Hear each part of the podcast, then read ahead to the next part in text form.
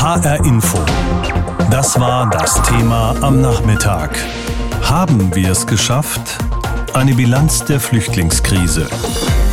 Auf den Tag genau, fünf Jahre ist es heute her, dass Angela Merkel den Satz gesagt hat, der die Antwort auf unsere Frage bereits vorwegzunehmen schien. Sie hat damals gesagt, wir schaffen das. Aber von dem wir fühlte sich nur ein Teil der Menschen in Deutschland angesprochen. Andere fühlten sich davon eher provoziert, ärgerten sich darüber oder bezweifelten jedenfalls, dass die Bundeskanzlerin mit diesem Satz recht behalten würde.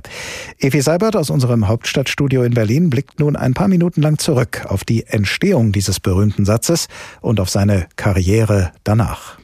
Wahrscheinlich hat Angela Merkel es selber nicht geahnt, als sie diesen Satz auf ihrer Sommerpressekonferenz 2015 sagte, dass er so etwas wie die Signatur ihrer Kanzlerschaft werden würde. Wir haben so vieles geschafft, wir schaffen das. Wir schaffen das und wo uns etwas im Wege steht, muss es überwunden werden. Erstmal machte der Satz gar nicht so viele Schlagzeilen. Die Zeitungen und Kommentare stellten ganz andere Aspekte dieser Pressekonferenz nach vorne. Aber mit dem Fortschreiten der Flüchtlingskrise gewann der Satz an Bedeutung. Denn immer mehr fühlten sich von dem Wir aus Wir schaffen das nicht mehr angesprochen. Ganz explizit nutzte das die AfD für ihre Zwecke. Wir wollen das gar nicht schaffen, erklärte AfD-Politiker Alexander Gauland. Und die damalige Parteichefin Frauke Petri kaperte den Satz wenig später und drehte ihn ins Gegenteil. Wir von der AfD wir schaffen das. Denn was Merkel genau mit das gemeint hat, war ja auch nicht klar. Sollte wir schaffen das heißen, dass Deutschland alle Flüchtlingsprobleme in den Griff bekommen würde? Danach sah es zumindest zu dem Zeitpunkt nicht aus, als die Grenzen offen und die Turnhallen voll waren. Immer mehr Gemeinden fragten sich, wie sie das denn tatsächlich schaffen sollten. Bundespräsident Gauck relativierte auch kurz darauf den optimistischen Kanzlerinnensatz. Unser Herz ist weit, aber unsere Möglichkeiten Sie sind endlich. Merkel selbst wurde so oft auf den Satz angesprochen, dass sie im Oktober fragte: Stellen Sie sich mal vor, wir würden jetzt alle miteinander erklären, wir schaffen es nicht. Ähm, und dann? Aber auch damit konnte sie die Wirkung des Satzes nicht mehr einfangen. Die Stimmung im Land kippte, vor allem nach der Silvesternacht in Köln. Die CDU verlor in Umfragen mehr als zehn Prozentpunkte. Ein halbes Jahr später änderte Merkel daraufhin ihren Satz. Wie schaffen wir es, dass wir die Zahl der zu uns kommenden Flüchtlinge dauerhaft und spürbar reduzieren? Ein Jahr später, am selben Ort, diesmal die Sommerpressekonferenz 2016, ging Merkel nochmal in die Offensive. Ich habe vor elf Monaten nicht gesagt, dass es eine einfache Sache würde, die wir mal nebenbei erledigen können. Sonst hätte ich diesen Satz überhaupt nicht sagen müssen. Merkel merkte, dass der Satz plötzlich provozierte, statt Mut zu machen. Die Kanzlerin erklärte, er sei zu viel missinterpretiert worden und habe eine Bedeutung bekommen, die ihm gar nicht zukomme. So viel, dass ich ihn inzwischen am liebsten kaum noch wiederholen mag. Seither verzichtet sie weitgehend darauf, ihn zu benutzen. Dafür lernten ihn ausländische Regierungschefs auf Deutsch auszusprechen. Manche provokativ, wie Boris Johnson, der ihn für den Brexit verwendete. Wir schaffen das, I think is the für die Deutschen wird er aber auf absehbare Zeit mit der ersten und bisher einzigen Kanzlerin verbunden sein. Wir werden ein Deutschland sein, das, wenn wir das geschafft haben, diese Herausforderung, das auch ein Stück stolz auf sich sein kann. Zum Jahrestag, fünf Jahre nachdem wir schaffen das, sagte Merkel auf ihrer diesjährigen Sommerpressekonferenz, die wesentlichen Entscheidungen von damals würde sie wiederholen. Den Satz, nicht. Auch nicht für die aktuelle Krise rund um Corona. Insofern ähm, ist mir jetzt nicht in den Sinn gekommen, diesen Satz zu wiederholen. Jede Krise und jede Herausforderung hat ihre eigene Sprache. Und so bleibt der Satz für die Geschichtsbücher die Überschrift zur deutschen Flüchtlingspolitik im Jahr 2015. Der Satz von Angela Merkel bezog sich auf die Herausforderungen, die die Ankunft einer sehr großen Zahl von Flüchtlingen mit sich bringt. Und er lautete vollständig, wir haben schon vieles geschafft, wir schaffen das.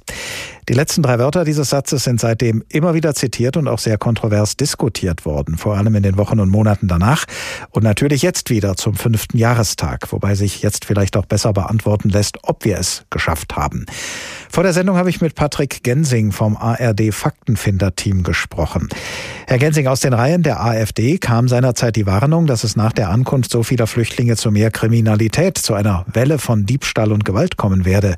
Nun sagt die polizeiliche Statistik, dass die Zahl der Straftaten insgesamt gesunken, die Zahl der tatverdächtigen Zuwanderer aber gestiegen sei.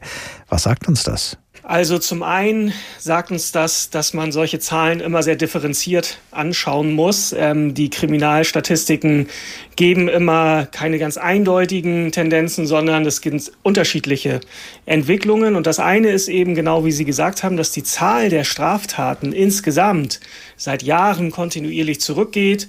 Ähm, dennoch gibt es mehr tatverdächtige Zuwanderer und das liegt daran, dass es natürlich auch einfach mehr Zuwanderer gibt seit 2015 und damit hat deren Anteil und auch deren absolute Zahl auf jeden Fall zugenommen. Bei den Straftaten, die Sie ausgewertet haben, ist die Gruppe der Zuwanderer überproportional stark vertreten. Wie ist das aus Ihrer Sicht zu erklären?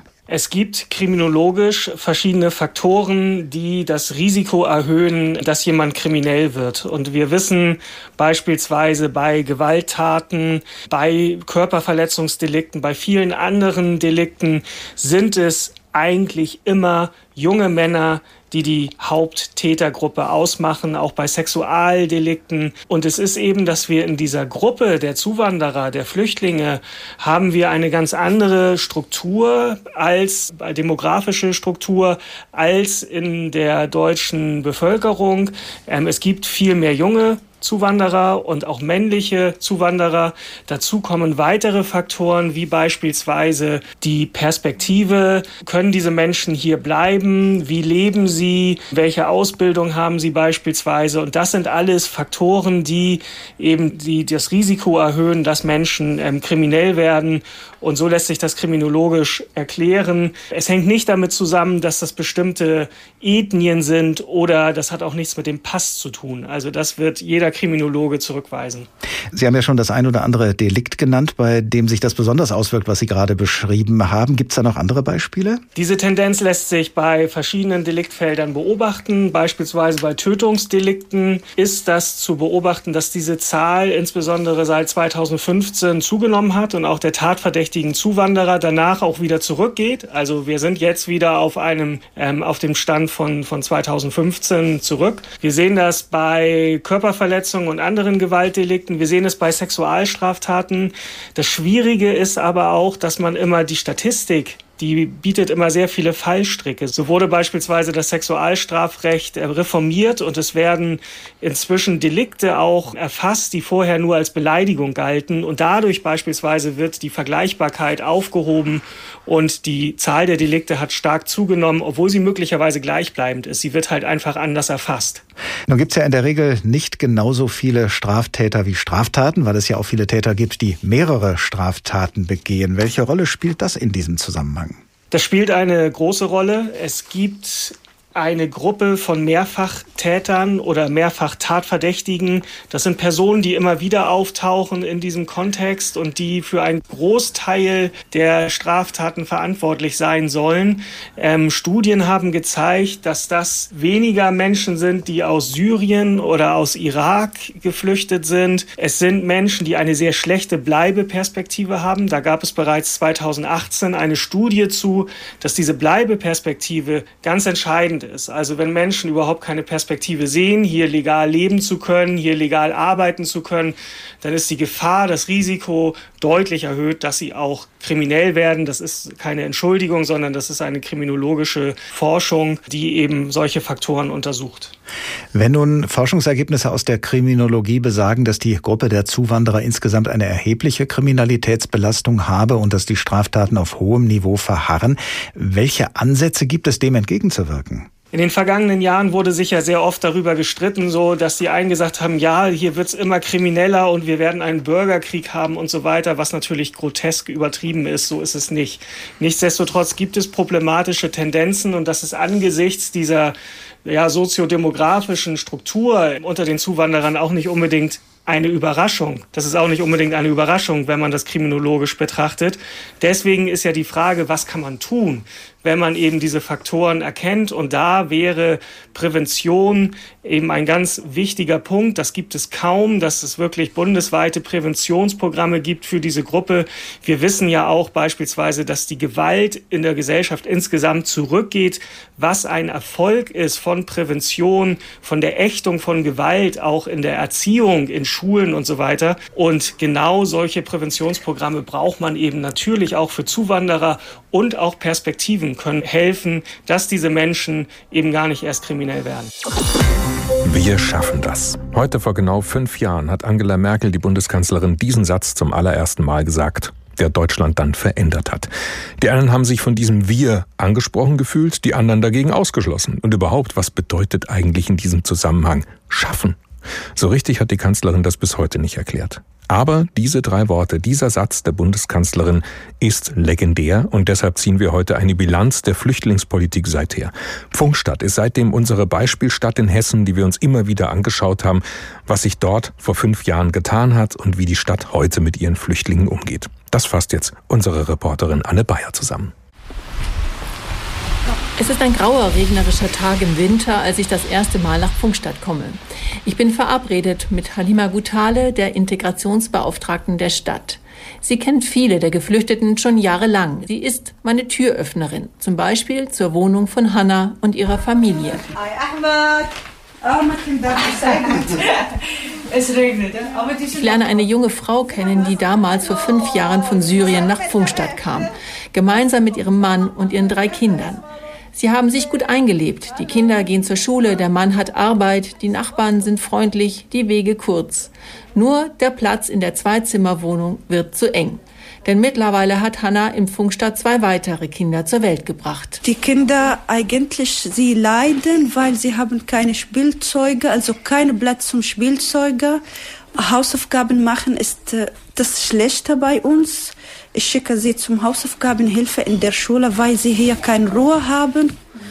Ja, das ist eine sehr schwierige Sache. Jetzt mit dem neuen Baby ist sehr schwieriger geworden. Ja. Eine Wohnung zu finden ist schwierig. Deswegen ist fünf Jahre nach der Ankunft Wohnen eines der Hauptthemen bei vielen Geflüchteten. Das weiß auch die Zuständige im Landkreis Susanne Stockhardt. Der größte Wunsch ist natürlich von allen, ich hätte gern eine ganz normale private Wohnung, ja. Aber den Wunsch werden wir nicht erfüllen können. Und Funkstadt hat ja auch eine sehr lange äh, Warteliste beim Wohnungsamt. Besser sieht es aus auf dem Arbeitsmarkt.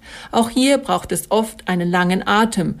Deutsch lernen, lange Bearbeitungszeiten, viele Behördengänge, all das sind große Hürden. Hinzu kommt für viele der nach wie vor unsichere Aufenthaltsstatus. Den hat auch der Pakistaner Tandea Ahmad.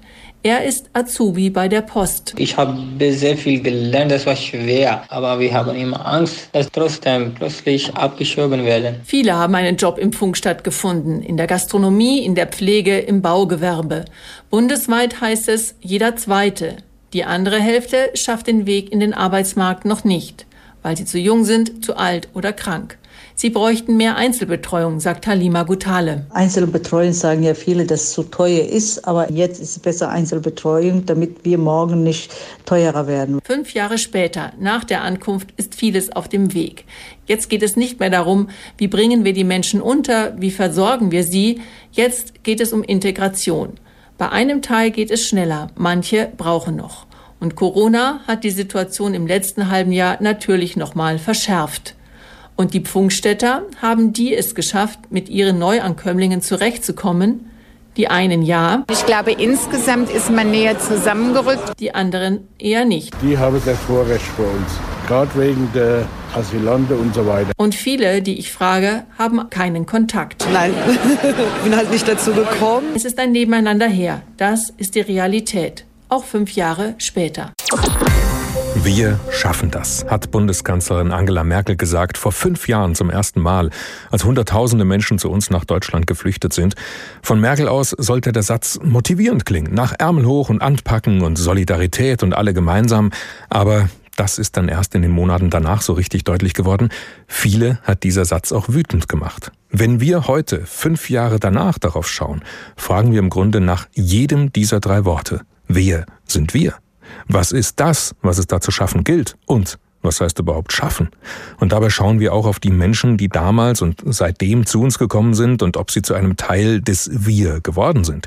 Im Jahr 2015 haben in Hessen rund 80.000 Menschen Asyl beantragt. Einer davon war Jamil Karami aus Syrien. Inzwischen lebt er seit fast fünf Jahren in Deutschland. Stell mal vor, dass du deine Uni fertig gemacht, Wohnung gekauft, Geld gespart und deine Ziel erreicht und plötzlich kommt kleine Bombe und macht alles weg. Jamil Karami kommt aus Idlib, einer Stadt im Nordwesten Syriens. Zwölf Jahre lang hat er dort als Erdkunde- und Mathematiklehrer gearbeitet, bis der Krieg immer näher kommt und schließlich eine Bombe auf das Haus seiner Eltern fällt. Nur durch einen Zufall kommen er und seine Familie dabei nicht ums Leben. Weil der Krieg aber weiter anhält, entscheidet sich der heute 37-Jährige nach Deutschland zu fliehen. 2015 kommt er in die Erstaufnahmeeinrichtung nach Gießen. Am Anfang war sehr schwer, neue Sprache, neue Herausforderungen und ich muss für mich beweisen, dass ich auch Neuanfang machen kann. Jamil lässt sich nicht entmutigen. In der Erstaufnahmeeinrichtung in Gießen lernt er Deutsch, online und in Kursen, die Ehrenamtliche unterrichten. 2017 dann erhält er seine ersten Stellen als Teilhabeassistent in Frankfurt und in Offenbach und begleitet Kinder mit speziellem Förderbedarf.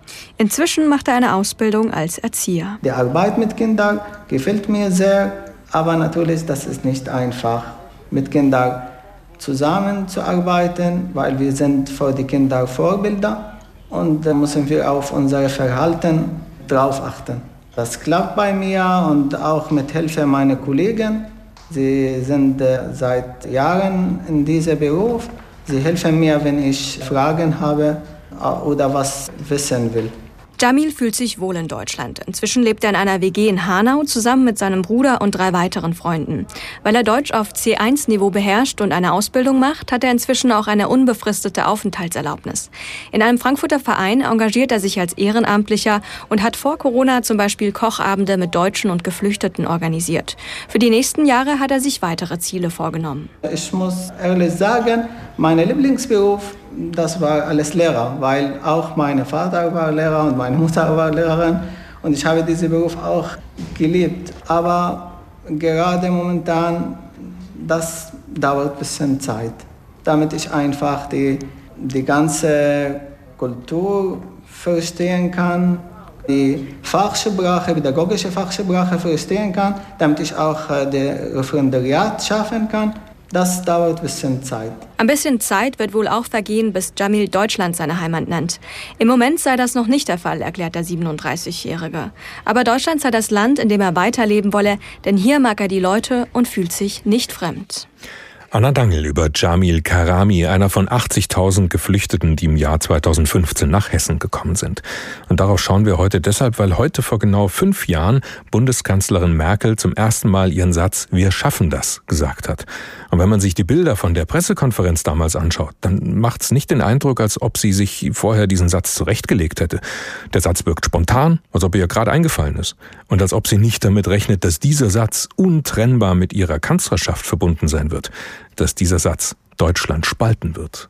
Wir schaffen das. Für mich war dieser Satz von Angela Merkel ein Aufruf zur Menschlichkeit und der Ermunterung, sich dazu zu bekennen. Ein Aufruf, die eigenen Privilegien zu teilen und sich nicht hinter Vorurteilen zu verstecken. Heute, fünf Jahre später, klingt der Satz für mich jedoch in vielerlei Hinsicht hohl. Die Asylpolitik wurde stark verschärft. Zum Beispiel hat man Abschiebungen in bestimmte Länder wie zum Beispiel Afghanistan oder Pakistan verstärkt. Viele Menschen haben nach wie vor keinen sicheren Aufenthaltsstatus.